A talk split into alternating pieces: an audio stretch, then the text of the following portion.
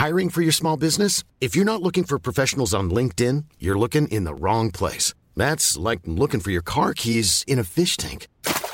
LinkedIn helps you hire professionals you can't find anywhere else, even those who aren't actively searching for a new job but might be open to the perfect role. In a given month, over 70% of LinkedIn users don't even visit other leading job sites. So start looking in the right place. With LinkedIn, you can hire professionals like a professional. Post your free job on linkedin.com slash people today.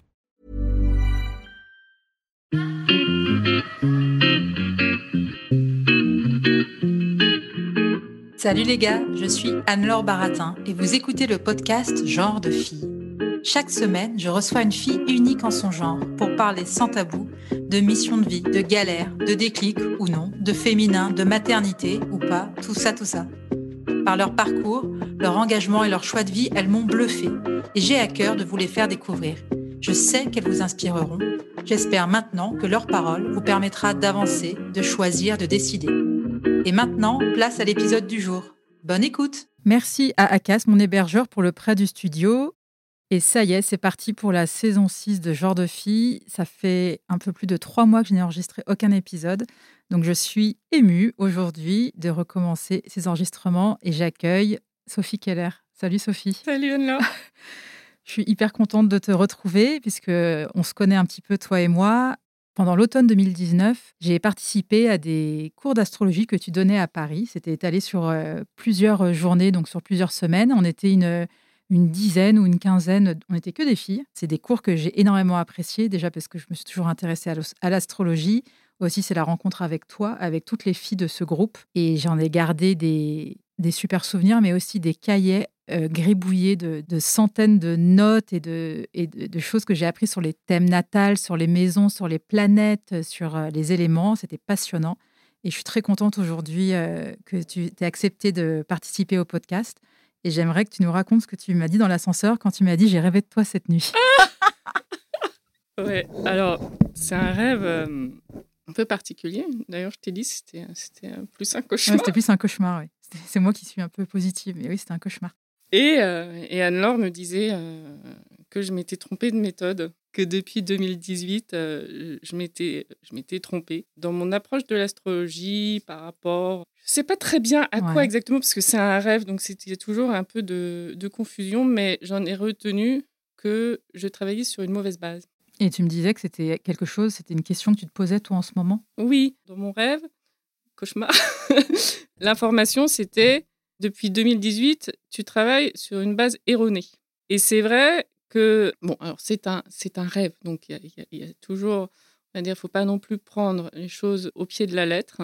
Moi, c'est vrai que cette question-là, je me la pose tous les jours ou presque. De l'enseignement? Euh, Pas que de l'enseignement. Des bases, des fondements? Oui. Et euh, notamment, il y, a quelque chose qui me travaille, c'est que quand on regarde euh, le ciel, bon, ça, c'est pas un scoop, hein, et je veux surtout pas créer de la confusion supplémentaire dans l'esprit des, des auditeurs, mais c'est vrai que lorsque l'on regarde le ciel, en fait, les étoiles ne sont pas dans, leur constellation d'origine.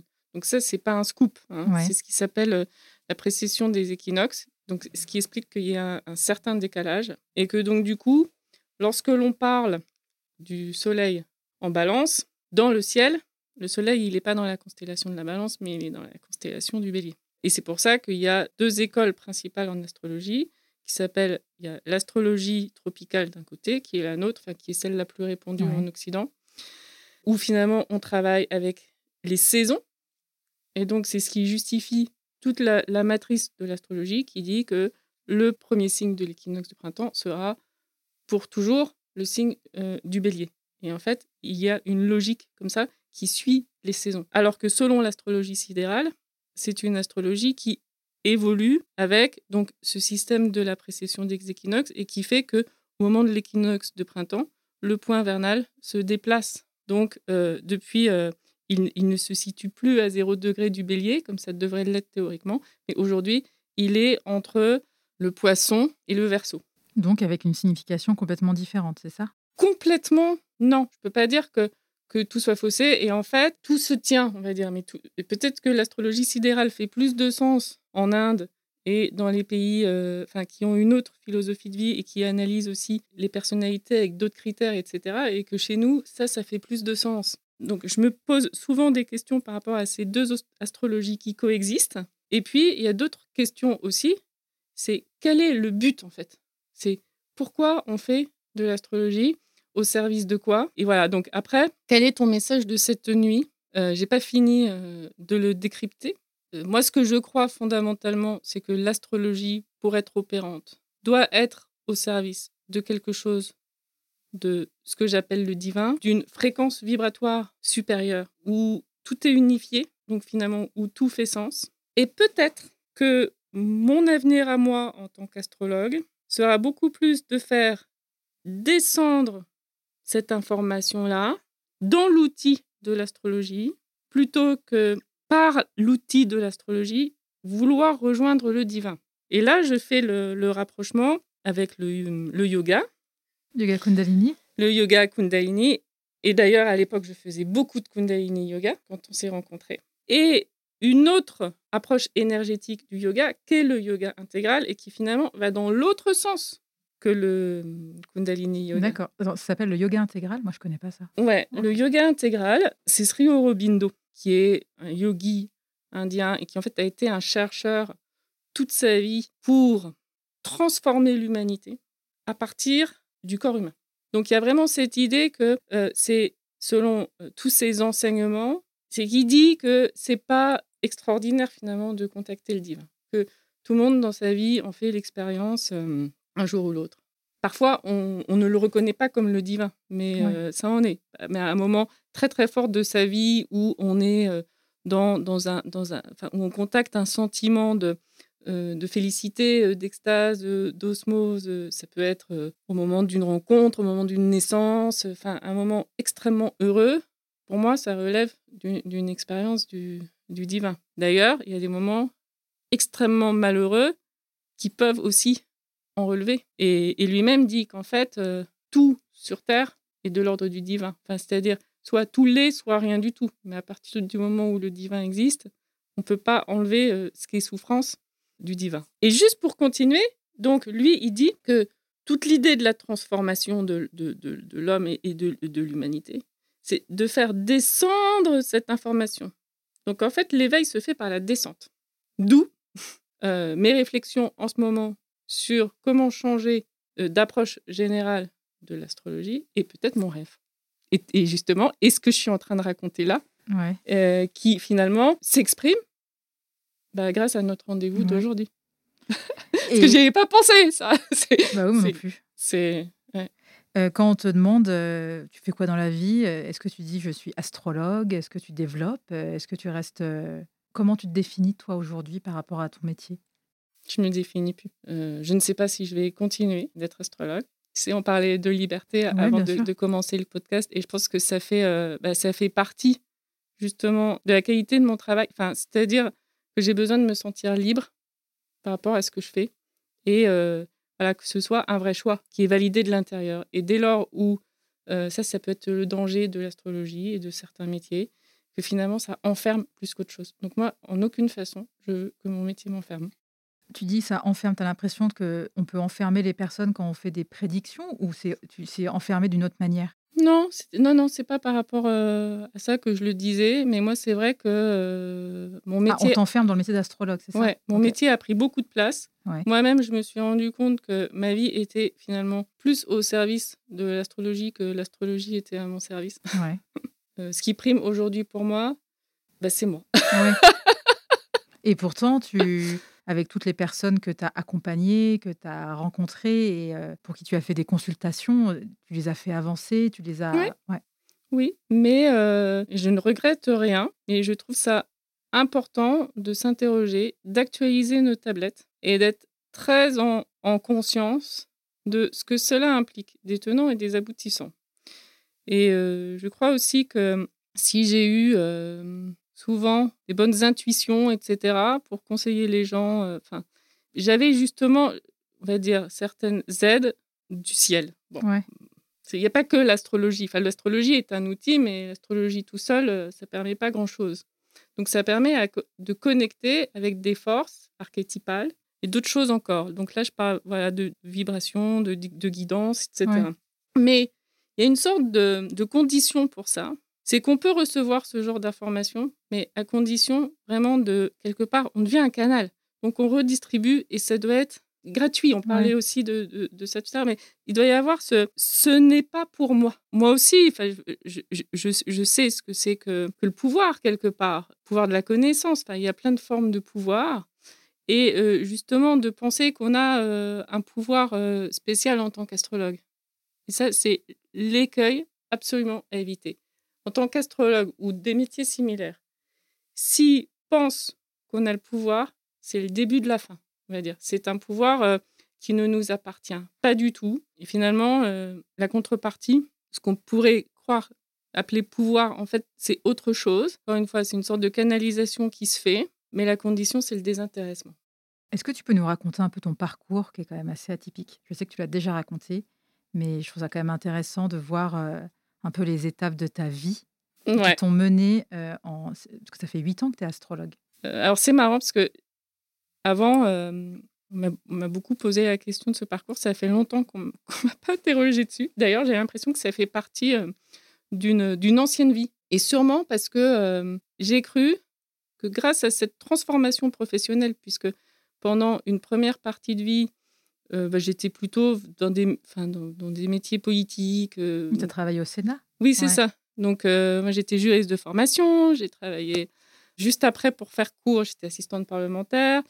Au Sénat, après, je suis partie un peu dans une agence de com. Après, je me suis fait virer. Après, euh, j'ai fait la, euh, une campagne, la campagne de Chirac en 2002. Après, j'ai embrayé sur euh, une aventure politique au sein d'un parti politique.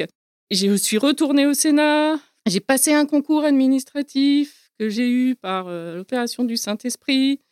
Et là, je rentre donc en tant que Bref, que fonctionnaire du Sénat, on est en 2011, 2012. Donc j'ai réussi un truc extraordinaire. À l'époque, je me dis, euh, waouh, j'ai décroché. Euh, le Graal. Euh. En même temps, je, pensais qu'il il pouvait quelque part plus rien m'arriver dans la vie, enfin plus de mauvaises surprises. J'étais sûre d'avoir un bon salaire jusqu'à la fin de ma vie.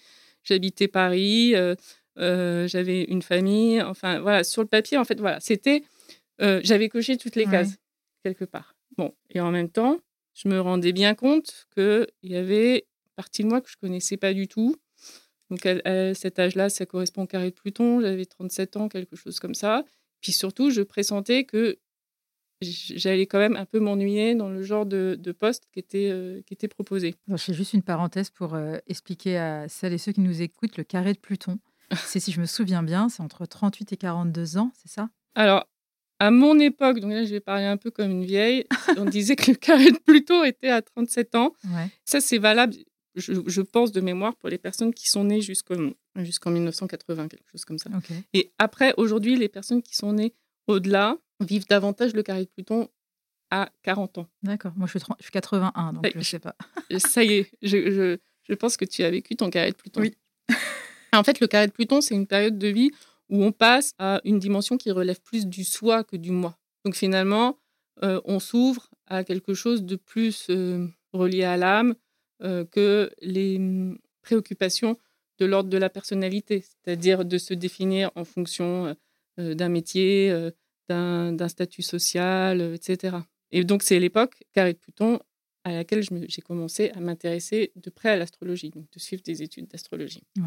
Mais pas pour devenir astrologue, c'était vraiment euh, pour, euh, pour me former, pour apprendre des choses, etc. Donc, tu as commencé tout de suite avec l'école Agapé, ça s'appelle Qui est une école qui est reconnue, puisqu'elle forme en quatre ans. Euh. Oui, c'est ça. Alors, j'ai cru entendre qu'ils ne font maintenant des cours que par correspondance. Ah, d'accord. ils ont changé de format. Ok. D'ailleurs, je pense que c'est plus sur quatre ans. Enfin, mais ça remonte à loin maintenant quand j'en parle. J'ai l'impression que c'est d'autres personnes? J'ai l'impression que oui, que c'est que c'est une autre vie. Parce qu'à l'époque, donc du coup, suite à cela, euh, finalement, je ne suis pas restée au Sénat parce qu'il y a eu des événements de vie qui ont fait que euh, mon mari a eu une opportunité en Suisse, que je l'ai suivi. Donc là, on peut se dire, bon, ben voilà, c'est quand même assez confortable la Suisse, il y a une grande qualité de vie et tout ça, ce qui est juste. Mais là où moi, j'ai eu quand même une énorme mise à l'épreuve, c'est que c'est une reconversion que j'ai faite. J'ai commencé avec zéro. C'est-à-dire que j'ai eu, voilà, je suis partie, de l'administration où je travaillais, mais sans aucune aide, ce qui était, euh, voilà, c'était un peu le deal. Euh, mais du coup, j'ai pas eu de chômage, etc. la vie en Suisse est quand même voilà assez chère, donc c'est pas pour me faire plaindre parce que ce n'est pas non plus voilà, mais ça a été très compliqué tout ce passage où moi, quand je suis arrivée en Suisse, c'était pas du tout pour être astrologue, c'était pour pour profiter un peu plus de la vie, etc. J'avais n'avais pas l'intention de travailler en réalité. Et puis très vite, j'ai été mise devant une réalité. Et pour plein de raisons, il fallait surtout que je travaille. Là, je me suis dit, mais qu'est-ce que je vais faire? Et c'est là où je me suis dit, mais après tout, il y a, l'astrologie, j'adore ça, pourquoi pas Mais avec cette pensée que jamais je ne réussirai à gagner ma vie avec. Parce qu'en plus, j'avais un bon salaire au Sénat et je me suis dit, pour arriver à ces niveaux de salaire-là, il va falloir y aller. Et finalement, il y a eu tout un, processus autour de ça. Puis voilà, c'est comme ça que je suis devenue astrologue. Mais si j'ai du mal à en parler aujourd'hui, c'est que ça remonte quand même à un bout de temps, parce que voilà, c'était il y a huit ans. Et que autour de cette période-là, je me suis dit, après, donc quand je me suis lancée et puis que ça a commencé vraiment à bien marcher en 2017, 2018, et aussi grâce au réseau, faut l'avouer. Enfin, moi, je me suis vraiment lancée avec Facebook au départ, puis Instagram. Et en fait, euh, je me suis rendu compte que mon développement était vraiment euh, complètement lié au, réseau. Enfin, et au développement, euh, enfin, au phénomène euh, de ces réseaux sociaux. Et c'est là où j'ai pensé que finalement ma transformation a été faite. Enfin, c'est pas faite, mais que j'avais vécu. En plus, c'était pas la première, mais une sorte de voilà de grande transformation dans ma vie. Et en fait, c'était une transformation qui s'est faite. Enfin, il s'agit d'une transformation professionnelle en réalité. Alors, avec des changements de vie à la clé, en réalité, il restait à transformer Sophie. Et, euh, c'est ça l'aventure éprouvante et passionnante que je vis depuis quelques années. Oui.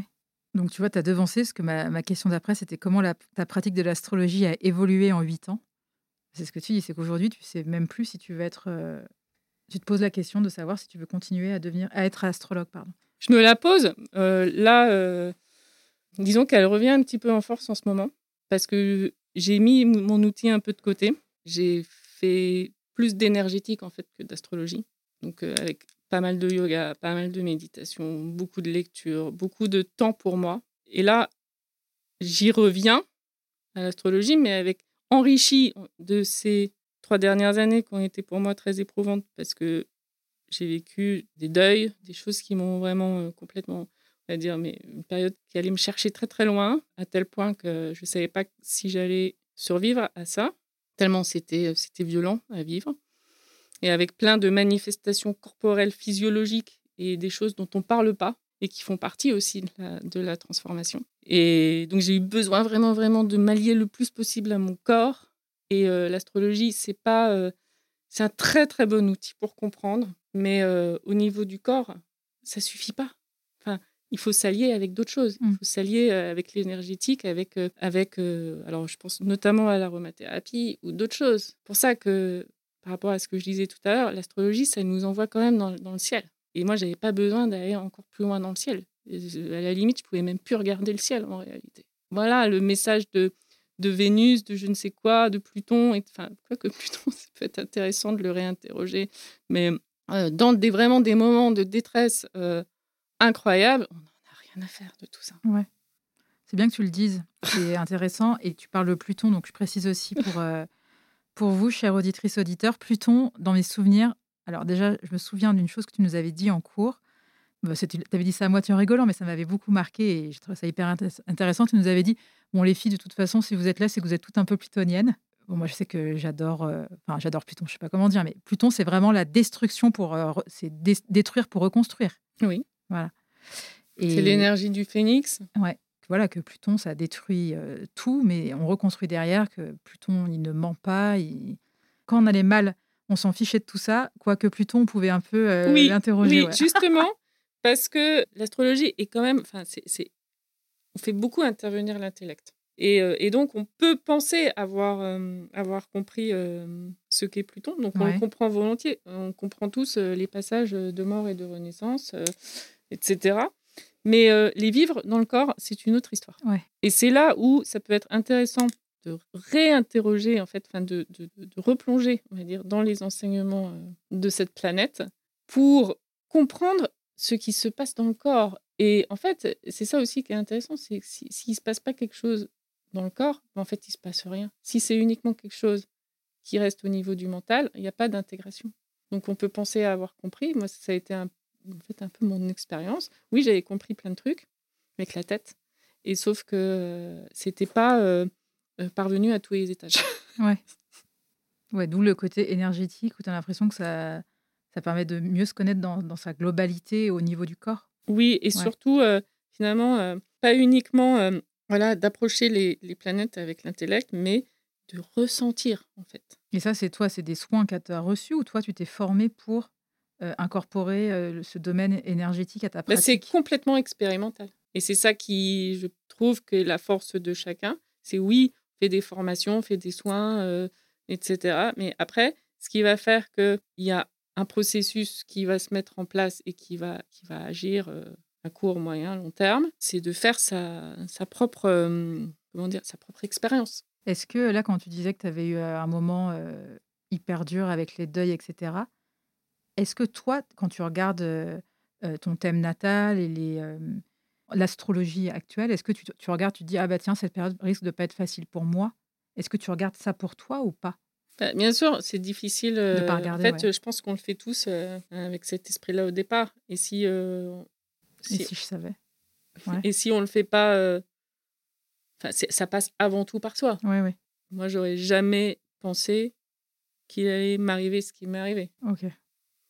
Voilà. Et c'est ça aussi qui fait la richesse de la vie. Et heureusement, heureusement que l'astrologie ne peut pas, ne peut pas prédire. Oui, enfin, c'est-à-dire qu'elle peut prévoir des climats et ça, et ça c'est juste. Mais vouloir identifier à l'avance l'événement précis qui va correspondre à telle configuration, on perdra toujours. Et ça, c'est une vision que tu avais déjà au début de l'astrologie, où tu as l'impression que c'est ta pratique et toi aussi ce que tu as vécu Non, là, c'est la vie qui m'a appris, en fait. Et c'est intéressant aujourd'hui de réinterroger l'astrologie à l'envers, en fait. Mais, et je pense que c'est la meilleure façon d'employer cet outil. C'est pas de l'utiliser pour, pour savoir ce qui va se passer, c'est de l'utiliser pour mieux éclairer le passé. C'est ça, c'est ce qu'on disait tout à l'heure en off, et c'est hyper intéressant. C'est après j'ai une très bonne mémoire, mais c'est ce que je te disais, c'est qu'en 2019, à l'automne 2019, quand euh, j'ai assisté à tes cours, c'est que tu nous avais dit, on avait parlé, on n'avait pas des énergies de 2020, et tu nous disais, bon, bah 2020, euh, alors tu disais pas je vois, je ne veux pas prendre des termes que tu as utilisés, parce que je m'en souviens plus exactement, mais en gros, tu nous avais dit, bon, ça va être chaud en 2020, je ne sais pas si ça va être par rapport à l'Iran ou par rapport... Euh, je sais plus ce que tu nous avais dit. Je voyais du nucléaire. Ah ouais, voilà, tu voyais un truc et, mais tu le disais de manière très, euh, tu étais très, très humble. Tu disais pas, il va se passer ça ou ça. Mais enfin, il y avait quand même. Maintenant, on voit qu'il y a le Covid qui est arrivé. Euh, même nous, de manière personnelle, tu voyais, comme tu dis, des énergies en présence, un peu comme euh, le fond du tableau. Et après, on ne sait pas ce qui va se passer. Moi, tu m'avais dit, ah bah tiens, là, en décembre 2020, je sais pas, ce sera peut-être un achat d'un appartement ou une concrétisation. Puis en fait, c'était la naissance de ma fille. c'est drôle quand même. Et après, j'ai vu, a posteriori, sur les cahiers où j'avais pris les notes, que la date qui correspondait, enfin la date, c'est pas les dates exactes, mais le mois juin, euh, mai 2021, il y avait marqué euh, là, je vais faire un. Et en fait, c'était la naissance du podcast, ce qui est assez fou. Mm. Donc c'est exactement ce que tu dis. C'est il y a des choses. C'est intéressant de voir en fait a posteriori. Ah bah tiens, ça, ça correspond à ça. Oui. Après, en amont, ce qui peut aussi être euh, très éclairant. Enfin, en fait, tout s'inscrit dans des processus il faut relier ce qui se passe dans nos vies à des, à des, à des cycles en fait, et, enfin, et à des processus qui sont plus larges que les événements en eux-mêmes. Tu veux dire le processus euh, au sein de la personne en elle-même?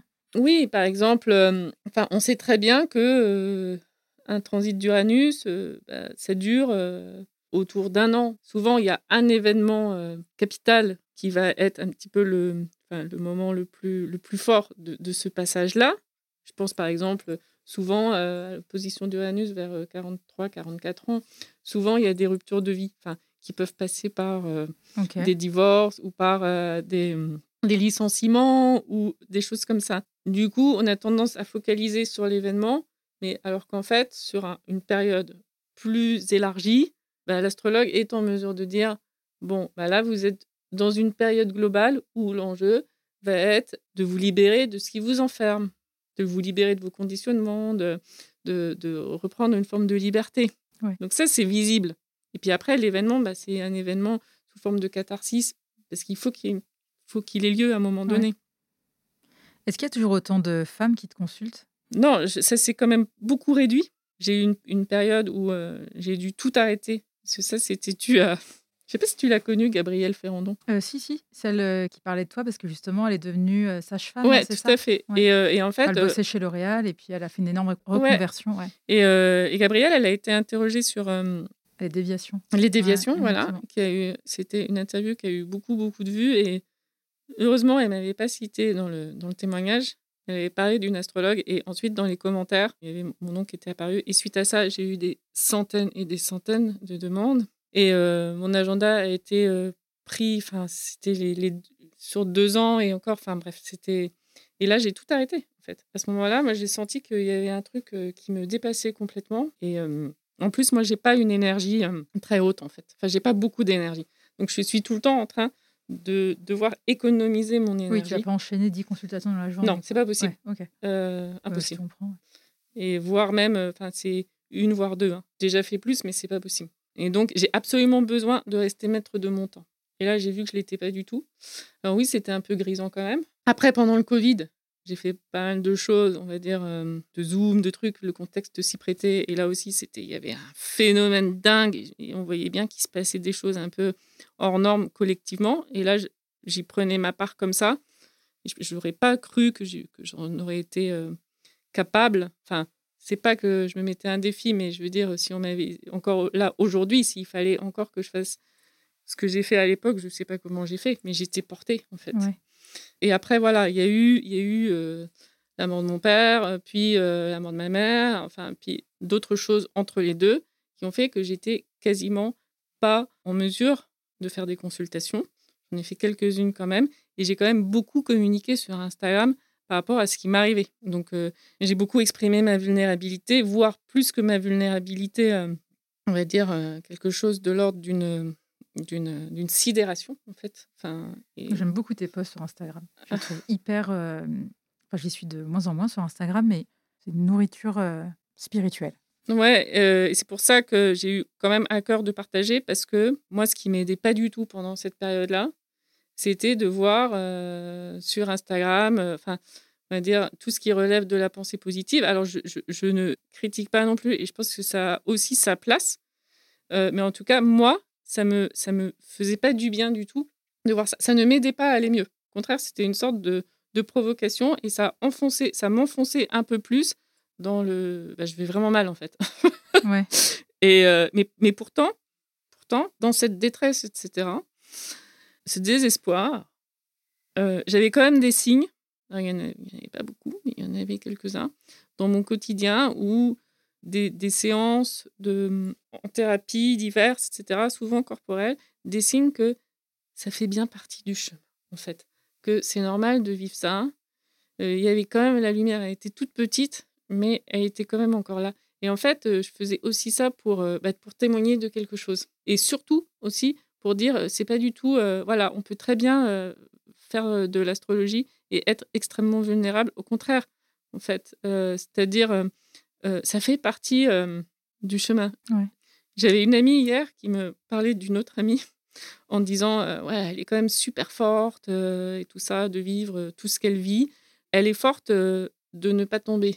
Et en fait moi je lui disais écoute je ne suis pas tellement d'accord avec toi parce que la vraie force c'est celle de se laisser tomber justement. Parce que au plus profond de soi on sait qu'on va se relever, mais on peut pas se. Enfin, il y, a une chute qui est inévitable en fait dans euh, dans nos processus euh, d'ascension. C'est donc c'est complètement paradoxal. on peut pas comprendre ça. Si on veut monter, il faut il faut descendre. Et c'est là où on se dit bah non, on va faire on va faire l'économie de ça, puis on va tenir coûte que coûte. Mais moi, j'ai pas pu tenir coûte que coûte. Euh, si j'avais voulu tenir coûte que coûte, je pense que je serais plus là en fait. Mmh.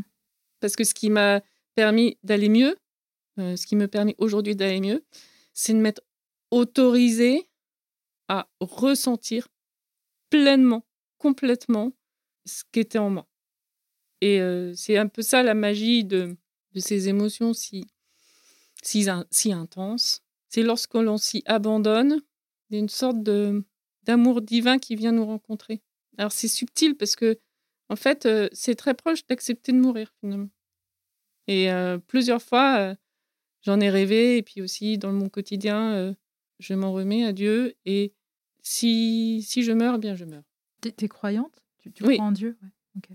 Est-ce que tu as l'impression que les attentes euh, changent depuis quelques années quand on consulte un astrologue ou c'est toujours les mêmes La quête de sens? Ça m'avait marqué, euh, pareil, quand on, se voyait en 2019, c'est que tu disais, euh, mais qu'en fait, les personnes qui te consultaient, c'était pas pour trouver l'amour, c'était parce que souvent, c'était, elles voulaient trouver un, travail qui leur correspondait. Oui, alors, bon, on dit souvent. Ça, allait à rebours, en fait, des clichés qu'on pouvait avoir sur les, petites nanas qui consultent une astrologue. Euh, quand Complètement, complètement. Alors, on dit, et c'est juste, je crois, qu'on attire les gens qui nous ressemblent. Et donc, comme j'avais vécu une transformation professionnelle, enfin, une reconversion, je pense que ça, ça a attiré beaucoup de personnes. Donc, il y a eu effectivement euh, toute une partie de mes accompagnements très, enfin, autour de euh, la reconversion finalement. Ouais. Ça, pour être honnête, ça ne m'anime plus beaucoup. Enfin, déjà, il y a beaucoup moins de monde qui, qui viennent vers moi pour ce, pour ce genre de problématique. Et moi aussi, je suis moins animée par ça. Derrière ces, ces désirs de reconversion, en fait, il y a des questions plus métaphysiques encore. Et, euh, bah, et c'est, ça qui m'intéresse vraiment. Donc, ouais. là, en ce moment, euh, alors je ne peux pas généraliser, moi je, vais, je parle à travers ce que, ce que je rencontre, etc. Je dirais que c'est des personnes ouais, qui sont en quête de reconnexion. Je pense que c'est des personnes qui ont envie de sentir quelque chose justement euh, de cette connexion avec le divin. En fait, c'est des personnes qui sont plus en demande spirituelle qu'auparavant. Ouais. Quel conseil tu donnerais à une personne euh, qui veut se lancer dans l'astrologie ou qui veut devenir astrologue? Bon courage.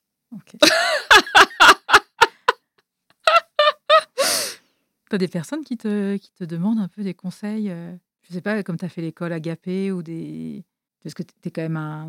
Alors, j'imagine que le terme va pas te plaire, mais un modèle d'une astrologue qui a réussi, en fait, qui, qui, qui, réussit à vivre. Euh. Ouais, moi j'ai l'impression qu'avec l'astrologie, je, je, rebats les cartes en permanence. Ok. Et, et que c'est pas du tout acquis. Et je vois trop d'astrologues hyper marketés. Moi, je ne sais pas comment on peut faire de l'astrologie et du marketing à la fois. Je sais pas. Tant mieux si ça fonctionne, mais je pense que c'est, il peut pas y avoir de sacré et de marketing. Donc, euh, enfin, à mon sens, enfin, c'est ouais, limite. On peut en faire un peu. Moi, je pense que j'ai un peu essayé aussi à un moment, et alors euh, ça fonctionne pas du tout en fait. Enfin, moi, c'est pas du tout ça qui, qui m'anime. Enfin, donc, euh, alors bon courage parce que parce que c'est une, c'est une, c'est une grande aventure spirituelle, et alors pas que spirituelle. Et je dirais que l'astrologie, il y a toujours le danger de quelque chose de l'ordre d'une perversion, en fait. De pervertir quelque chose d'énergie qui relève du sacré, justement. Donc, qui je suis pour travailler avec le sacré? Tu vois ce que je veux dire? C'est, c'est pour ça qu'en plus, il faut faire en permanence moi, j'ai une pratique, euh, pratique quotidienne énergétique. Enfin, euh, donc, il faut quand même pas mal se purifier. il faut faire toujours. Et ça, c'est assez fatigant dans le cadre d'une consultation. Enfin, fatigant. Ça demande beaucoup, beaucoup d'énergie. Faire attention au choix des mots. Euh, veiller à, être présent, quoi. C'est-à-dire, il faut vraiment, lors d'une consultation, être très ancré dans le moment, très connecté à la personne, très connecté au meilleur de soi pour délivrer le, message le plus juste possible. Donc tout le temps être dans la justesse, bah, en fait, même si moi je fais une consultation par exemple par jour en ce moment, c'est un peu le rythme que j'ai repris. Euh, bon alors voilà, en apparence, j'ai travaillé une heure et demie, mais en vrai, ça m'a demandé dix heures en fait. Qu'est-ce que tu penses des énergies à venir au niveau du collectif pour les, pour les mois ou les années à venir? Navigation à vue. Navigation à vue, c'est vrai. Ouais. On est en pleine navigation à vue avec Saturne qui est rentré en poisson. Donc c'était mars 2023 jusqu'à, euh, je crois que c'est février 2026 où il forme une conjonction avec Neptune. Ça, c'est des grands cycles Saturne-Neptune.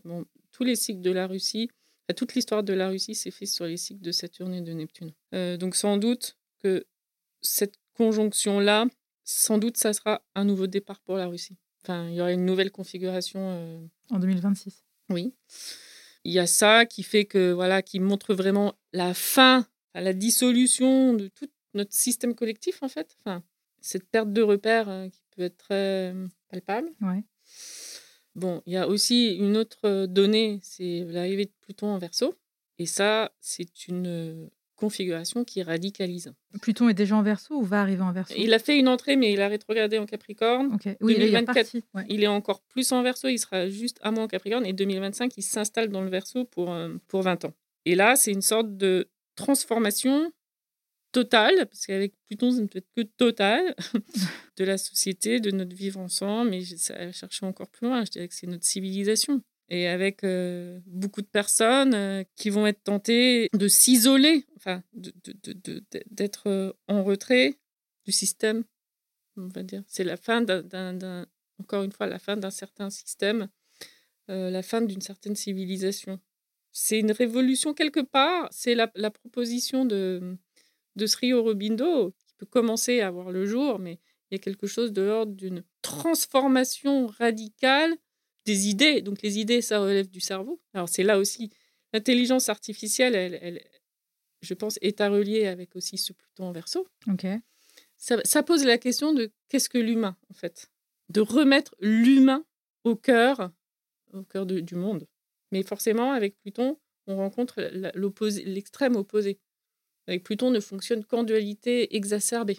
Donc, euh, intelligence artificielle euh, à tout va, enfin, une sorte de, de caricature, on va dire, de cette euh, technologie à outrance, etc., d'un côté. Donc le monde va sans doute devenir de plus en plus comme ça. Et un, petit noyau de personnes qui vont être amenées à, euh, à la manière d'Aurobindo, à préserver l'humain et finalement, à partir de ce noyau dur, de, bah, de, de, transformer l'humanité tout entière. Enfin, il y a quelque chose un peu de cet ordre-là. C'est difficile d'anticiper, mais mais ce qui est sûr, c'est que on va, la transformation va être encore plus présente au niveau sociétal. Ça transforme le vivre ensemble. Euh, et comment, on va dire, on, travaille ensemble avec euh, donc l'humain ramené au cœur ou pas. Parce qu'on a, on a toujours le choix. Mais si on ne suit pas ce chemin-là, ça veut dire qu'on va devenir, on sera plus des hommes, on sera des, on sera des, déshumanisés. Merci Sophie, bah, c'était le mot de la fin pour euh, cet épisode et merci à toi pour cet échange. Mmh, merci.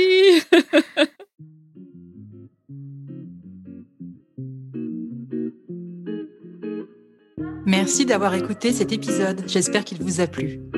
Si c'est le cas, partagez-le autour de vous et sur les réseaux sociaux.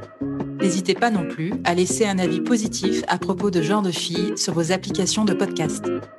Pour ne rien manquer de Genre de Filles, suivez-moi à Anne-Laure Baratin sur Instagram. Si vous avez des compliments, des critiques ou des réflexions, n'hésitez pas. Merci à Marvin Marchand pour la musique du générique. Bonne semaine et à très vite. Salut